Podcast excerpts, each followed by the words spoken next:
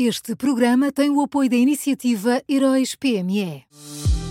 Já são conhecidos os semifinalistas da sexta edição dos Heróis PME. Chegou a hora de partilhar a sua opinião. Vote já na sua história favorita em heróispme.pt e ajude a selecionar os finalistas de cada categoria. Tem até ao dia 19 de maio. Esta é uma iniciativa Unit Consulting.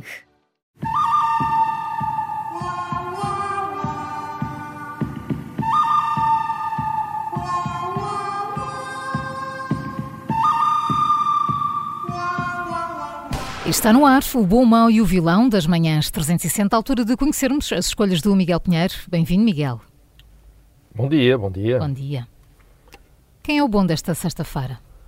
O bom, o bom desta sexta é o Presidente da República, que ontem tomou a decisão básica, mas urgente e fundamental, eh, de convocar eleições antecipadas.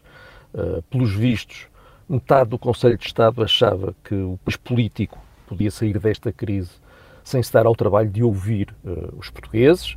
Uh, e António Costa achava perfeitamente natural que uh, Portugal passasse a ser governado através de, de um dictado presidencial por Mário Centeno, um homem sem história, sem partido e sem votos. felizmente, Marcelo Rebelo de Sousa manteve a noção da realidade e devolveu a decisão aos portugueses. Infelizmente, achou que essa decisão só deve ser tomada a 10 de março, até lá, eh, durante quatro longos meses, o país vai ter de arrastar às costas um governo que, que não governa e, e, e que nem se deixa governar. E um primeiro-ministro que sai por achar que não tem condições, como é evidente, não é? É, sai mas fica. Quatro meses. Uhum.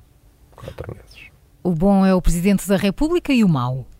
Olha, o mau é, é, é António Costa, que anunciou ontem a exoneração do seu chefe de gabinete. Uh, ao final da noite, o Primeiro-Ministro explicou que despediu Vítor Scária uh, por terem sido encontrados 75 mil euros em notas uh, no seu gabinete em São Bento.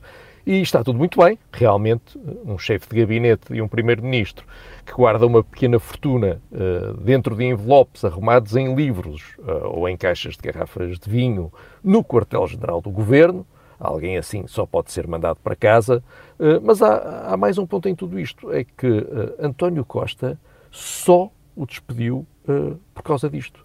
Uh, aparentemente, entende que alguém que é erguido num processo como este poderia continuar a ser chefe de gabinete do Primeiro-Ministro, alguém que foi detido num processo como este podia continuar a ser chefe de gabinete do, do Primeiro-Ministro. E, de facto, aqui a bússola ética de António Costa parece-me que está irremediavelmente partida. Pois, até como se, como se vê pela, pela não decisão até agora de João Galamba, que é erguido há três ou quatro dias e ele continua, não é? Hoje vai ao Parlamento defender o orçamento, não é? Diz que sim, diz que sim. Ah, vai ser ótimo. Uhum. Miguel, só fica a faltar o vilão. Olha, nem de propósito. O Paulo tem capacidade de adivinhar o futuro. O vilão é João Galamba. Uh, Tudo menos apostas. De... isso, isso.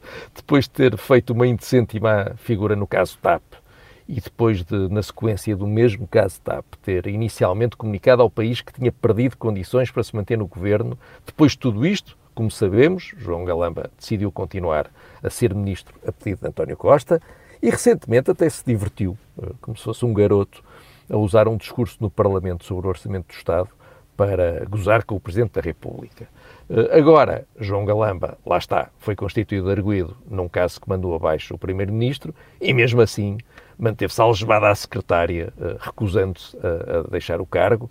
Ontem ficámos a saber que António Costa e Marcelo Rebelo de Sousa vão ter uma conversa apenas para discutir a triste situação de João Galamba uh, e esperemos que aconteça agora o que já deveria ter acontecido há muito mais tempo e já que João Galamba não sai pelo próprio pé, ao menos, ao menos que saia empurrado.